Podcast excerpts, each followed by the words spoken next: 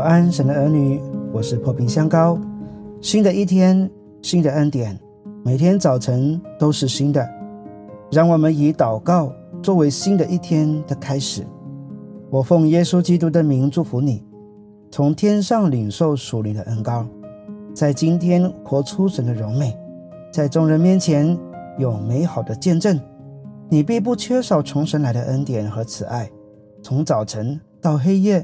都蒙神赐福，你出你入，耶和华要保护你，从今时直到永远。创世纪一章二十七节，神就照着自己的形象造人，乃是照着他的形象造男造女。创世纪二章七节，耶和华上帝用地上的尘土造人，将生气吹在他鼻孔里，他就成了有灵的活人，名叫亚当。上帝创造世界的时候，前面几天的天地水空气、植物和动物，全都是用说话的方式来创造。但是在创造人的时候，他却不是用说的，而是用尘土造我们，然后再把生命吹进我们的身体里，我们就成了有灵的活人。可见上帝创造我们的时候特别的用心。这好比一人在情人节或结婚纪念日的时候。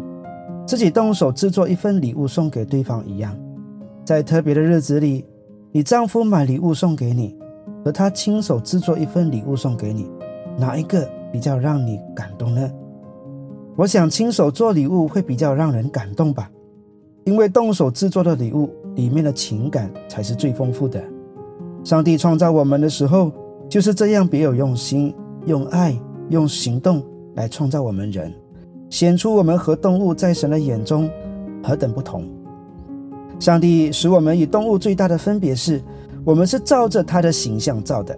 这形象指的是性情，这心情就是仁爱、温柔、恩慈、良善、喜乐、忍耐、饶恕等等。我们活出这些源自上帝的心情，就是活出尊荣。我们人的尊荣是从里面出来，不是外面加上去。什么是外面加上去的？衣服、文凭、汽车、房子、薪水、包包、手机，这些都是世界价值观给人套上去的。很多基督徒活在这世界里面，也被这些价值观影响，以为这些才显出一个人的地位和尊贵。当一个人以世界价值观为衡量自我价值的时候，就活在心灵贫穷里，一点也不快乐。拥有这些不代表有尊荣，那是世界的评价，而非上帝的评价。以后我们在天国的生活也不是这样，以后的生活是讲仁爱、喜乐、和平、良善，这是天国运作法则，和地上的运作法则不一样。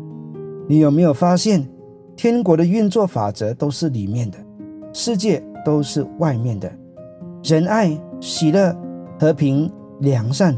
这些都是从人心里面出来的，因此，一名总统和一名清洁工在神眼前并无分别，都一样尊贵。若从物质世界价值观的角度来看主耶稣的话，他只是一名低下阶层的木匠，但是他活得有尊荣吗？有。为什么他有呢？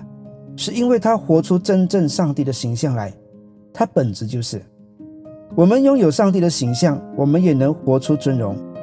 我们本来就有，就在心里面，并不需要从外面加上去什么。我们要更多的活出上帝已经放在我们里面的心情来，就是仁爱、喜乐、和平、忍耐、恩慈、良善、信实、温柔与节制。这些就是活出尊荣，也是荣耀他的名。